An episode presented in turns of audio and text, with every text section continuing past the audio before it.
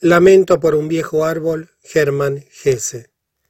Pronto hará diez años desde que finalizó la lozana alegre guerra, que mi cotidiana compañía, mi permanente relación íntima, no la forman ya los hombres.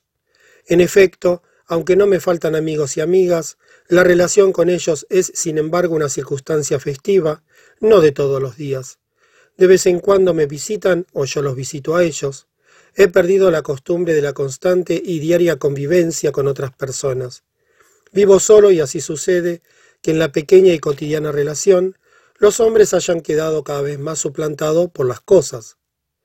El bastón con el que salgo a pasear, la taza en la que bebo mi leche, el jarrón sobre mi mesa, el cuenco con frutas, el cenicero, la lámpara de pie con la pantalla verde, el pequeño Krishna indio de bronce, los cuadros de la pared y, para citarlo mejor en último lugar, los numerosos libros alineados junto a las paredes de mi pequeña vivienda, son quienes me acompañan al despertar y al acostarme, en mis comidas y mientras trabajo, en los buenos y los malos días, quienes representan caras conocidas para mí y me proporcionan la agradable ilusión de una patria y un hogar.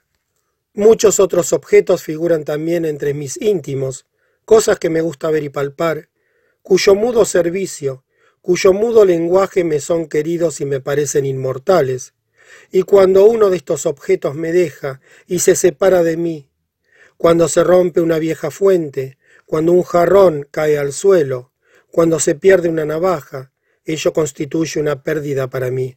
Entonces tengo que despedirme y debo recogerme un instante y dedicarles un recuerdo póstumo.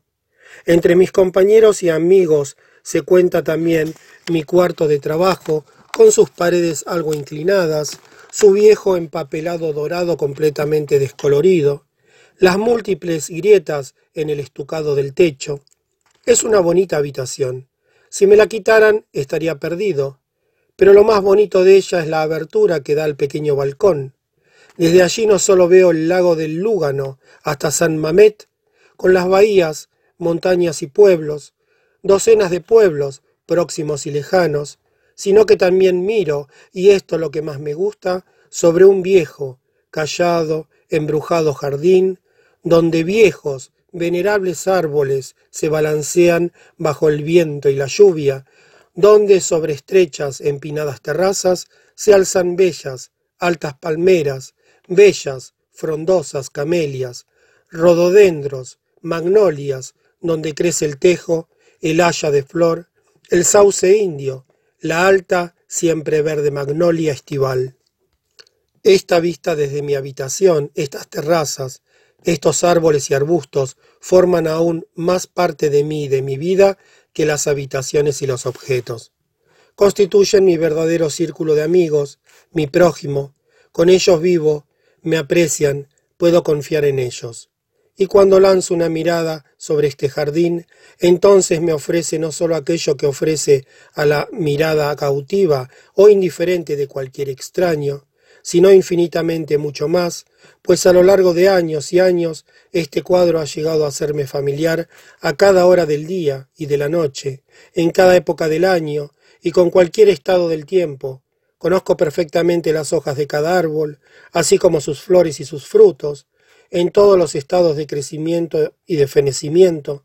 Cada uno de ellos es mi amigo, a todos les conozco algún secreto que solo yo y nadie más sabe. Para mí, perder uno de estos árboles significa perder un amigo. El balcón y la contemplación de las copas que me miran desde abajo es mi reposo cuando estoy cansado de pintar o de escribir, de pensar o de leer. Aquí volví a leer lamentando que el magnífico libro ya se acerque al final, La Rosa de Yeats, versión alemana de Hagner en Hellerau. Esos magníficos relatos del mundo gaélico, tan llenos de vieja mítica semipagana, tan misteriosos y oscuramente relucientes.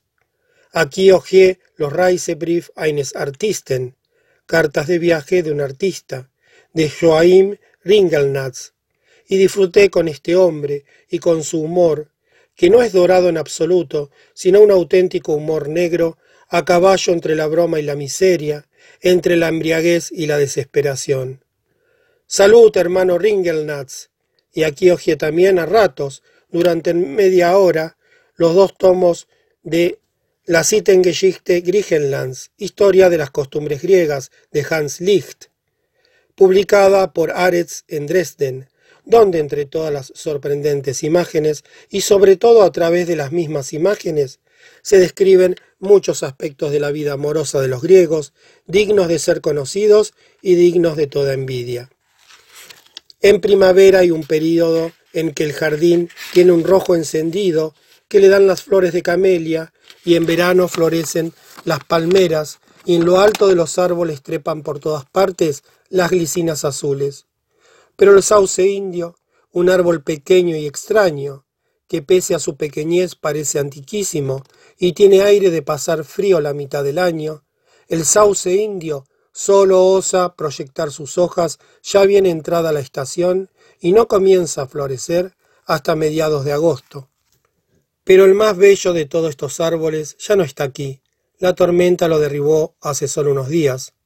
Le veo allí tendido, todavía no se lo han llevado, un pesado viejo gigante, con el tronco roto y gastado, y veo en el lugar donde se alzaba un gran espacio dilatado a través del cual asoma el lejano bosque de castaños y un par de cabañas hasta entonces invisibles.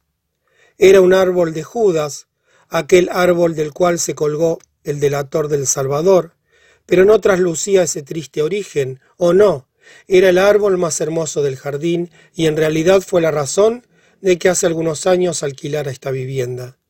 Entonces, al finalizar la guerra, acudí a esta región solo y en calidad de refugiado. Mi vida anterior había fracasado, y yo buscaba un lugar donde instalarme, para trabajar y reflexionar, y volver a reconstruir el mundo destrozado a partir de mí mismo, y busqué una pequeña casa, y cuando vine a ver mi actual morada no me desagradó. Pero la decisión quedó tomada en el instante en que la patrona me condujo al pequeño balcón. Allí se extendía súbitamente a mis pies el jardín de Klingsor y en el centro de él relucía rosa pálido y florido un gigantesco árbol, cuyo nombre pregunté en el acto, y fijaos, era el árbol de Judas, y desde entonces ha florecido año tras año, millones de flores rosáceas, muy apretadas contra la corteza, a semejanza de la flor de la delfilla, y la floración duraba entre cuatro y seis semanas, y sólo entonces comenzaban a aparecer las hojas verde claro, y más tarde colgaban entre este follaje verde claro, en estrecha profusión, las vainas de un púrpura oscuro y misterioso. Si se busca el árbol de Judas en un diccionario, naturalmente no se encuentra nada demasiado sensato, ni una palabra sobre Judas y el Salvador. En cambio allí dice que este árbol pertenece a la familia de las leguminosas y que recibe el nombre de Cercis siliquastrum, que es originario del sur de Europa y que a veces se cultiva como arbusto ornamental. Además, también recibe el nombre de falso algarrobo. En alemán, falsches Johannesbrot, literalmente falso pan de Juan. ¿Sabe Dios cómo han llegado a confundirse aquí el auténtico Judas con el falso Juan? pero cuando leo la palabra arbusto ornamental tengo que echarme a reír, incluso en medio de mi lamento. Arbusto ornamental. Era un árbol, un gigante de árbol, con un tronco más grueso que no lo he estado nunca yo, ni siquiera en mis mejores tiempos, y su copa se alzaba desde el profundo barranco del jardín hasta alcanzar casi la altura de mi balconcillo. Era una pieza magnífica, un verdadero árbol mástil, no quisiera haberme encontrado debajo de ese arbusto ornamental cuando hace poco se quebró bajo la tormenta y se desplomó como un viejo faro. Con todo ello, los últimos días no fueron demasiado gloriosos. El verano enfermó de pronto y se anticipaba su muerte, y el primer día de lluvia realmente otoñal tuve que acompañar al cementerio a mi más querido amigo, no un árbol, sino un hombre, y desde entonces con las noches ya frías y una lluvia abundante, no conseguí volver a sentir verdadero calor y ya empezaba a abrigar frecuentes ideas de partir de viaje.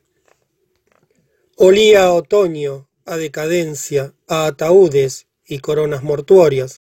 Una noche, como tardía secuela de cualquier huracán americano y oceánico, comienza a soplar un furioso viento del sur. Arrasa los viñedos, esparce piedras de granizo por doquier, me destruye incluso mi pequeño balcón de piedra, y en último instante también me arrebata mi viejo árbol de Judas. Aún recuerdo como amaba de muchacho el terrible embate de las tormentas equinocciales en las maravillosas narraciones románticas de Hauff o de Hoffman. Ahí exactamente así ocurrió. El denso viento cálido se lanzó sobre nuestro pequeño valle, tan inquietante, tan salvaje y opresivo como si llegara del desierto, y desencadenó allí su caos americano. Fue una noche desagradable, ni un minuto de sueño, a excepción de los niños pequeños, ni un ser humano pegó un ojo en todo el pueblo, y por la mañana encontramos las tejas rotas, los cristales astillados, los sarmientos arrasados, tirados por el suelo. Pero lo peor, lo insustituible es para mí el árbol de Judas. Plantaremos en efecto un hermano más joven, todo está previsto.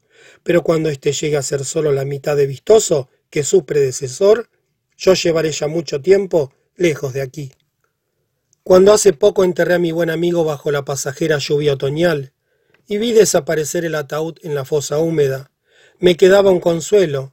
Él había alcanzado el reposo, había escapado de este mundo que no le trató bien, había dejado atrás las luchas y preocupaciones para desembarcar en otra orilla. En el caso del árbol de Judas no existe este consuelo. Solo nosotros, pobres hombres, podemos decirnos para mal consolarnos cuando enterramos a uno de los nuestros. Ahora está tranquilo, en el fondo deberíamos envidiarle. En el caso de mi árbol de Judas, no puedo decir otro tanto. Seguro que él no quería morir. Hasta entrada su vejez echó año tras año, rebosante y orgulloso, sus millones de relucientes flores, las transformó alegre y laboriosamente en frutos, tiñó las verdes vainas de los frutos primero de marrón, luego de púrpura, y nunca envidió la muerte de ninguno de los que vio perecer. Posiblemente no tenía una gran opinión de nosotros los hombres, tal vez nos conociera, ya desde los tiempos de Judas. Ahora su gigantesco cadáver yace en el jardín y en su caída también ha aplastado mortalmente a toda una población de plantas más pequeñas y más jóvenes. Escrito en 1927, publicado por Berliner Tageblatt.